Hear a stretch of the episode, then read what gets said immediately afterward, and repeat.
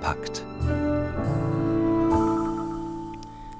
Was ist der Sinn der Kunst? Die Antwort liegt vielleicht in Dana Grigorchas neuem Buch. Dann die Frage, wann ist ein Kunstwerk national wichtig? Das sind unter anderem die Themen heute. Am Mikrofon begrüßt sie Enora Maurer.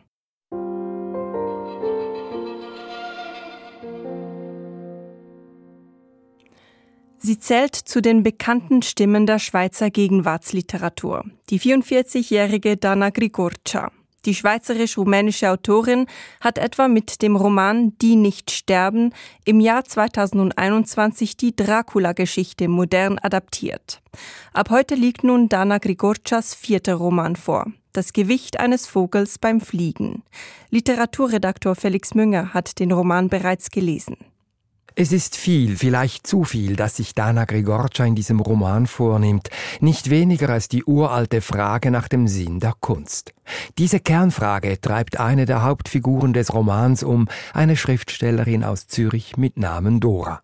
Sie wollte sich nicht an Modethemen halten, sondern geradewegs zum Eigentlichen gelangen, zum Sinn der Kunst. Wozu Kunst? Inwiefern speist sich die Kunst aus dem Leben und was gibt die Kunst dem Leben zurück? Dana Grigorcia erzählt ihren Roman auf zwei parallelen Handlungssträngen. Der eine handelt von eben dieser Schriftstellerin Dora. Sie hat sich an die ligurische Küste in eine Schreibklausur begeben, um dort einen Roman zu schreiben. Darin geht es um einen Bildhauer mit Namen Konstantin. Er ist die Hauptfigur des zweiten Handlungsstrangs. Konstantin lebt vor 100 Jahren und reist in den 1920er Jahren von Paris nach New York, um sich dort mit einer großen Ausstellung seines Werks dem amerikanischen Publikum zu präsentieren. Die Figur Konstantin ist inspiriert vom realen rumänisch-französischen Bildhauer Konstantin Baruschi. Er lebte von 1874 bis 1957 und prägte die Bildhauerei des 20. Jahrhunderts. Beide Figuren in Dana Grigorchas Roman, Dora und Konstantin, verfolgen, auch wenn dies leider nicht ganz klar wird, offenbar den Anspruch, ihr Leben vollumfänglich der Kunst zu widmen. Und beide werden durch die Realität gestört. Für Konstantin in New York etwa platzt der Traum der Ausstellung, weil der Veranstalter mit Namen Milner stirbt. Er fühlte eine Hitze in der Brust, als würde er schreien. Schreie, die seinen Schmerz über die verpasste Ausstellung in Amerika linderten, Schreie, die die Starre, in der mit der Nachricht von Milners Tod verfallen sein musste, aufhoben. Ohne zu überlegen, rannte Konstantin hinaus auf den Flur, zur Spindeltreppe vor, in Socken und mit herabhängenden Hosenträgern. Konstantin stellt sich die Frage, lohnt sich seine Kompromisslosigkeit einzig für die Kunst zu leben? Was gibt die Kunst eigentlich mir zurück?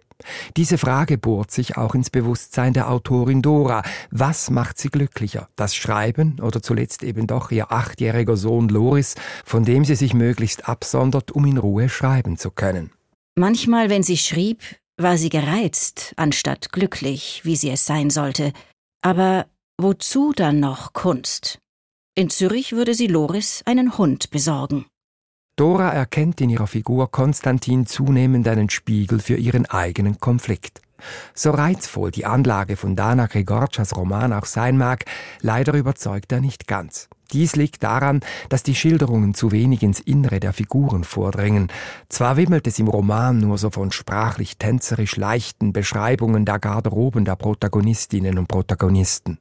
Doch die Seelen darunter bleiben vage und entsprechend zahm fällt die Auseinandersetzung mit der Frage nach dem Wert der Kunst aus und dies ausgerechnet in einer Zeit wie heute, da der unmittelbare Nutzen von allem Tun gesellschaftliche Debatten oft dominiert. Und so legt man dieses Buch etwas ratlos aus der Hand und fragt sich, was ist es eigentlich? Ein Künstlerroman, ein Kostümfilm oder ein Denkraum für zeitlose Fragen der Kunst? Vermutlich alles ein bisschen. Das Gewicht eines Vogels beim Fliegen von Dana Grigorcha. Es erscheint heute bei Penguin. Nun kommen wir zu einer ganz anderen Frage. Wann ist ein Kunstwerk national wichtig? Kunstwerke, die vom Staat als national wichtig eingestuft werden, dürfen nämlich nicht das Land verlassen. Italien ist da besonders streng. Aber der Staat widerspricht sich manchmal auch bei der Auslegung von national wichtig. Wie jetzt im Fall eines Keramikdelfins von Lucio Fontana. Thomas Micke.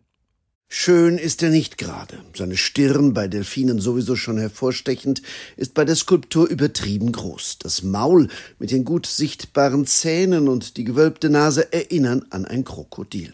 Die Augen sind riesig und der ganze Körper wirkt ungraziös. Der Delfin besteht ganz aus rostroten, zartgrünen und weißgrauen Keramiken. Keine besonders ansehnliche Skulptur, aber immerhin ein Kunstwerk von Lucio Fontana, einem der bedeutendsten italienischen Künstler des 20. Jahrhunderts, die römische Kunsthistorikerin Anna Lucrezi.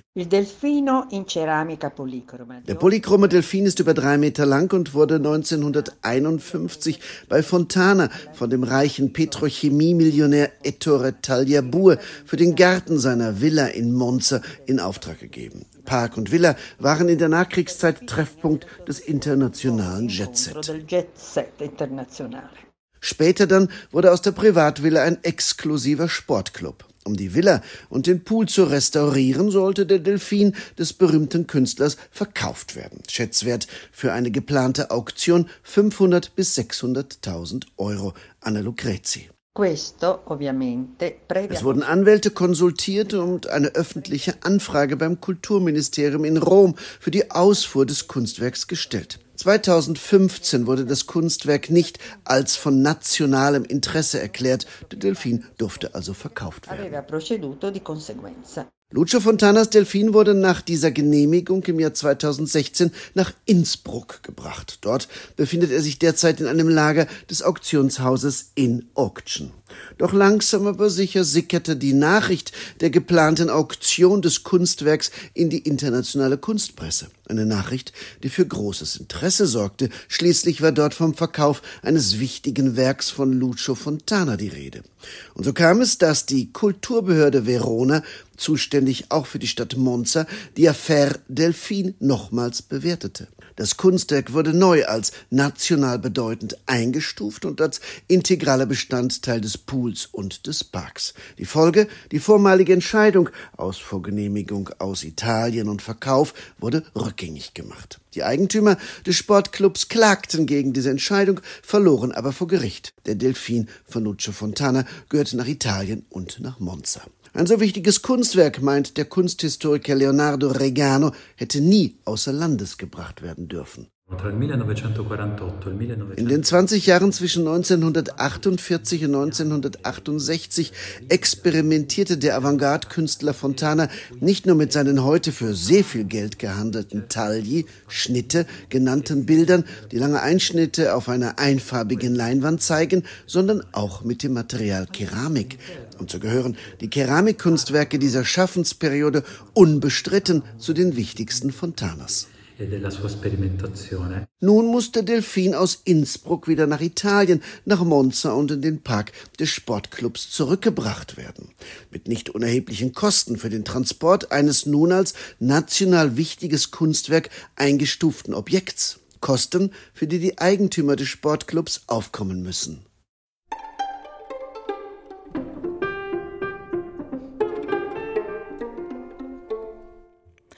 Alles außer flach. Unter diesem Motto präsentieren sich in zwei Wochen die Niederlande und Flandern als Gastland auf der Leipziger Buchmesse.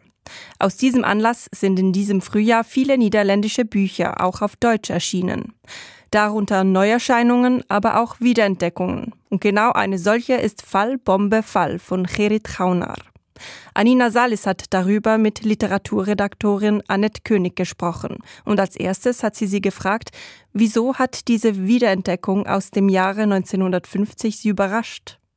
Ja, weil ich mit so einem Buch überhaupt nicht gerechnet habe. Also es ist ein brutal ehrliches Antikriegsbuch, das einem nachempfinden lässt, was Krieg bedeutet, heute und damals im Zweiten Weltkrieg. 1950 ist das Buch erschienen. An welchem Punkt im Zweiten Weltkrieg setzt denn die Geschichte an?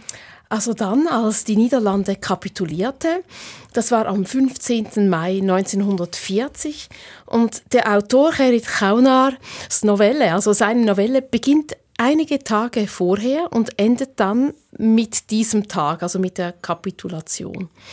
Hauptfigur, das ist der 17-jährige Niederländer Karel Ruiz und er verfolgt, wie die deutschen Truppen gefährlich näher rücken. Er denkt an Tod und Zerstörung und hält das fast nicht mehr aus und er wünscht sich, dass die Bomben fallen. Dann würde die Gleichförmigkeit der Tage endlich durchbrochen. Und als dies dann tatsächlich geschieht, folgt die Ernüchterung. Karel Ruiz wird über Nacht erwachsen. Fallbombe Fall ist ein Antikriegsbuch, sagst du. Warum sticht es für dich heraus? Das Buch ist aus einer eher seltenen Perspektive geschrieben, äh, aus der Sichtweise eines Teenagers, der auch ohne Krieg schon gefühlsmäßig am Limit ist, weil die Hormone fliegen. Als Leserin erfahre ich seine intimsten Gedanken und werde so Zeuge, wie der Krieg einem jungen Menschen die Jugend stiehlt, was leider aktuell an vielen Orten zu beobachten ist. Mhm. Das Buch greift also Themen auf, die gerade auch heute relevant sind. Was hat dir sonst noch imponiert? Also Herr Kaunar lässt seinen Protagonisten provokant ehrlich auftreten. Das hat mir sehr imponiert. Man spürt die Spannung in der Luft, wie der Krieg äh, seinen Protagonisten elektrisiert, wie eben äh, diese, dieser Tod und diese Zerstörung immer mehr seine Gedanken prägen, wie das Grauen näher und näher rückt, bis es da ist auch wenn dann der Alltag, so wie er beschrieben ist, wie gewohnt weitergeht, weil die Menschen Vogel-Strauß-Taktik machen, die Engländer werden dann schon zur Hilfe kommen. Und dann ist eben der Krieg im Buch da, dann ist alles aus. Und das ist so plastisch beschrieben, das hat mich sehr erschüttert. Gerrit Kauner hat seine Novelle 1950 veröffentlicht, also zehn Jahre nach Kapitulation der Niederlande. Viel zeitliche Distanz liegt da nicht dazwischen, zwischen Schreiben und der Handlung des Buches. Ja, er war damals 27 Jahre alt, als die Novelle in einer Literaturzeitschrift veröffentlicht wurde. Vermutlich war er auch noch viel jünger, als er sie niedergeschrieben ha hat. Und genau das merkt man diesem Buch an. Also die, die Kriegsschilderungen sind frisch, die kommen frei raus und ungefiltert daher. Und das ist eben das, was betroffen macht. Das vergisst man nicht mehr. Fall Bombe Fall von Gerrit Kaunar aus dem Niederländischen übersetzt von Gregor Seferens, dieses Jahr bei CH Beck erschienen. Dann zu sehr viel kleineren Büchern. Sie sind eine Legende auf 10 mal 10 Zentimetern. Die kleinen Pixie-Bücher, die Generationen von Kindern gelesen haben und immer noch lesen. Nun werden sie 70 Jahre alt.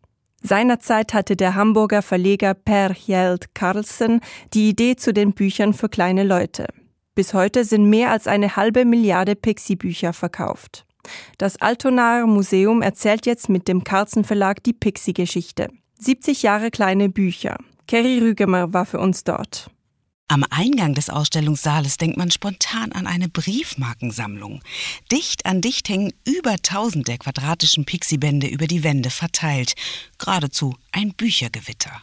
In der Mitte steht eine Art Riesensandkasten, bis oben voll mit Pixies. Die ersten Kinder haben sich genüsslich erste Geschichten herausgeangelt. Über Fußball. Also das ist so ein Pferde-Pixie-Buch. Mein Lieblingspixie ist der kleine Igel und die ro rote Schmurmeldecke. Regina Kehn hat diese Ausstellung zusammengestellt und sich durch die Masse an Büchern gewühlt, um sich dann für eine zeitlich-historische Anordnung zu entscheiden. Dabei kommt man aus dem Staunen und Schmunzeln angesichts des Wandels von Rollenbildern und pädagogischen Werten kaum heraus. Während früher die Prinzessinnen eher brav waren und die Mütter mit Schürze in der Küche gekocht haben, betreut in modernen Ausgaben auch mal ein männlicher Kita-Erzieher die Kinder. Das Gesellschaftsbild war früher echt anders. Und wenn man dann da mal reinliest, denkt man, oh Gott, also so heute würde man nicht mehr Kindern verbieten, neugierig zu sein oder nicht Kinder erziehen nach dem Motto, das hast du jetzt davon. Regina Kehn illustriert auch selbst Pixie-Bücher. Pixie gibt sozusagen schon ein paar Beschränkungen vorweg. Das kleine Format, 24 Seiten. Aber diese Beschränkung ist im Grunde auch gerade das Reizvolle, dass man in dieser Beschränkung versucht eigentlich alles reinzupacken an Spannung, Auflösung, Ironie, Humor, Drama und das zu schaffen, in wenigen das Große abzubilden, ist wiederum auch für mich eine ganz große Herausforderung. Wer sich die vielen Pixie-Titel hier anschaut, wird garantiert nostalgisch. Ob Märchen in unterschiedlichsten Variationen, Bauarbeiter, Krankenschwester oder Bauernhofgeschichten, bis hin zu der bis heute sehr erfolgreichen Serie um das Mädchen Conny erlebt jeden Tag so viel. Das ist Conny, Conny mit der Schleife im Haar. Zu sehen sind auch Videos, in denen die Macher vom Entstehen eines der kleinen Bücher erzählen, von denen jährlich immerhin 64 neue Pixies herauskommen. Man kann also wöchentlich neue Geschichten lesen. Dabei ganz wichtig, der Puls der Zeit, erzählt Carlsen Verlagschefin Renate Herre. Was bewegt die Kinder? Was sind gerade aktuelle Themen? Natur oder welche Charakter fehlen uns noch in unserem großen Portfolio? Und dann entstehen Bausteine, die letztendlich für die Kinder möglichst attraktiv sein sollten. Bis zu einem Jahr dauert die Entwicklung einer neuen Geschichte. Das kann man sich gut vorstellen, wenn man die fantasievollen Originalillustrationen sieht, die hier ebenfalls ausgestellt sind. Kinder können hier nach Lust und Laune schmökern, in kleinen Lesezelten hat man seine Ruhe. Der neunjährige Konstantin jedenfalls ist hier geradezu berauscht von der Auswahl im Büchersandkasten. Er liebt die, wie er findet, praktischen Minibücher. Ich finde an den Pixie-Büchern toll, dass man sie einfach mitnehmen kann. Und die sind auch schnell zu lesen. Pixie die Ausstellung 70 Jahre kleine Bücher ist im Altonaer Museum in Hamburg noch bis Mitte August zu sehen. Kinder und Jugendliche unter 18 haben übrigens freien Eintritt. SRF 2 Kultur Heute ist Italiens Modeszene in aller Munde. Das war nicht immer so. Das Museum der Mode ist Teil der Florentina Uffizien und ist jetzt wieder eröffnet. Mit einer Ausstellung über die Entstehungsgeschichte und Evolution der italienischen Modewelt. Thomas Micke. Die wertvollsten Stücke sind Kleiderreste aus dem späten 16. Jahrhundert. Sie befanden sich einst in den marmornen Grüften der Medici-Gräber in Florenz. Es handelt sich um die kostbar bestickten Totengewänder von Cosimo I. Medici, seiner Frau Eleonora di Toledo und ihres Sohnes Don Gerzia. Nach aufwendigen Restaurierungsarbeiten sind sie nun im Palazzo Pitti zu sehen, im nach jahrelanger Schließung wiedereröffneten Museo della Moda e del Costume im ersten italienischen Museum für die Mode, das die Kunsthistorikerin Vanessa Gavioli leitet. Unsere Sammlung reicht vom 18. Jahrhundert bis ins Heute. Die Kleidungsstücke der Medici nehmen eine Sonderposition ein, da es sich nicht um komplett erhaltene Objekte handelt, wie unsere übrigen Bestände, die wir bei uns ausstellen. Das Modemuseum entstand 1983 in der sogenannten Palazzina della Meridiana, in der einst die Medici-Fürsten astronomische Forschungen durchführten. Eine Dependance des Palazzo Pitti, dieses eleganten neoklassizistischen Palastes. 15.000 Objekte umfasst die Sammlung des Museums. In den zwölf Sälen werden fast ausschließlich Kleidungsstücke für Frauen gezeigt. Darunter reich bestickte Kleider für die Damen vom Rokoko bis ins 20. Jahrhundert, etwa ein eng anliegendes das Miederkleid des Popstars Madonna und prächtige samtene Schleppen mit golddurchwirkten Bordüren für adlige Damen, die für Empfänge bei Hofe richtig gekleidet sein wollten. Reizvoll ist die Mischung aus Ausgekleidern und den Roben, die man daheim zum Tee bei Freunden, im Theater und im Schlafzimmer trug. Ein reich mit Bordüren gestaltetes Nachtgewand aus der Mitte des 19. Jahrhunderts vermittelt einen Eindruck davon, wie stilvoll sich damals bestimmte Kreise betteten. Museumsdirektorin Vanessa Gavioli. Wir zeigen nicht nur einzelne Kleider aus verschiedenen Epochen, sondern versuchen sie in einem Kontext zu präsentieren, mit Hilfe von Accessoires der jeweiligen Zeit, also mit Schirmen gegen Regen und Sonne, mit handbemalten Fächern, mit Schmuck, Hüten, Taschen und so weiter. Das Museum zeigt zeigt Haute Couture von Gianfranco Ferré, Giorgio Armani, Missoni, Versace, Valentino und anderen Modeschöpfern. Anhand der Exponate lässt sich der Wandel der Frauenmode in der ersten Hälfte des 20. Jahrhunderts gut nachvollziehen, vor, zu Beginn und während des italienischen Faschismus. Eine Epoche, in der sich Italien in Sachen Mode von Frankreich befreit hat. Eine Entwicklung, die sich spiegelt in der Entstehung einer autarken italienischen Modeszene Vanessa Gavioli. In den 1920er Jahren, direkt vor und nach der Machtübernahme durch Mussolini, dominierte in der Mode ein moderner Frauentyp mit Kurzhaarschnitt, bequemen Kleidern und auch Hosen ohne viele Dekorationen. In den späten 1930er Jahren aber dominierte dann wieder der konservative Frauentyp in der Mode, ganz nach den Vorgaben des späten Regimes, das die Frau als Hausfrau und Mutter propagierte. Und es wurde ganz gezielt eine autarke Modeindustrie propagiert.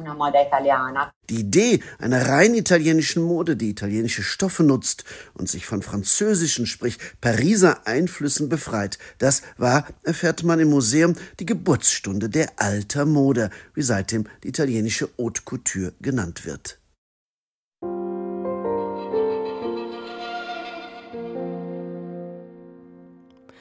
Die Nachricht kam unerwartet am Montagabend. Der Theaterautor und Regisseur René Polesch ist plötzlich gestorben.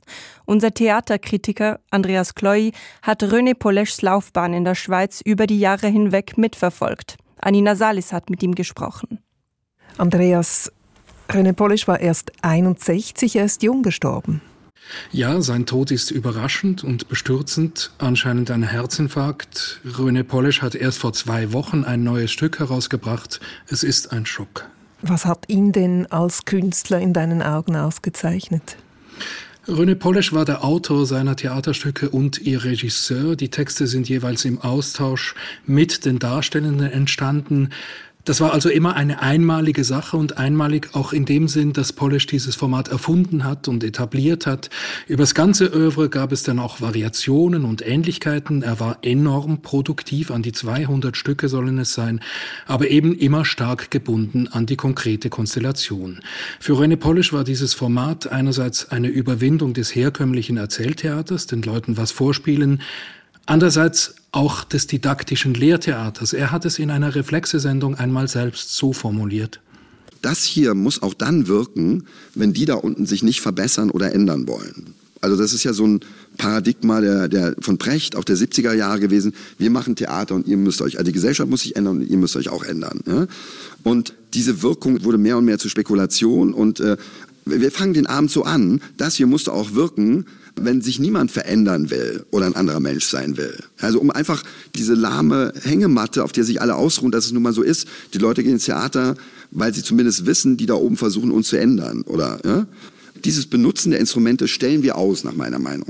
Und das hat eine Wirkungsmacht, finde ich. Das sehe ich. Ich sehe da einen Schauspieler, der wirklich mit etwas beschäftigt ist, was er relevant findet, nämlich sein Leben. Das ist der Theaterautor René Polesch, der im Alter von nur 61 Jahren verstorben ist, in einer Reflexe-Sendung von damals DRS2 zu hören. Andreas Kloy, er war auch mit dem Schweizer Theater verbunden. Ja, er hat seine Karriere in der Schweiz angefangen, am Luzerner Theater mit der Direktorin Barbara Mundl, das war Ende der 90er Jahre, mit der Theatersoap, wie er das damals genannt hat, einer Trilogie Heidi Ho, ist er in Luzern und rasch auch international bekannt geworden. Dann ging er nach Berlin und leitete an der Volksbühne den Prater, die experimentelle Nebenspielstätte. Er gehörte aber auch am Schauspielhaus Zürich während der Zeit von Christoph Marthaler zum engen künstlerischen Kreis und hat auch nachher mit Barbara Frey immer wieder da inszeniert. René Polesch hat mehrere Stücke in der Schweiz herausgebracht. Andreas, gibt es eines, das dir besonders prägend in Erinnerung geblieben ist? Jeder Polish-Abend war für sich ein inspirierendes Blitzgewitter, auch wenn sie manchmal in der Erinnerung fast zusammenfließen wie Variationen voneinander.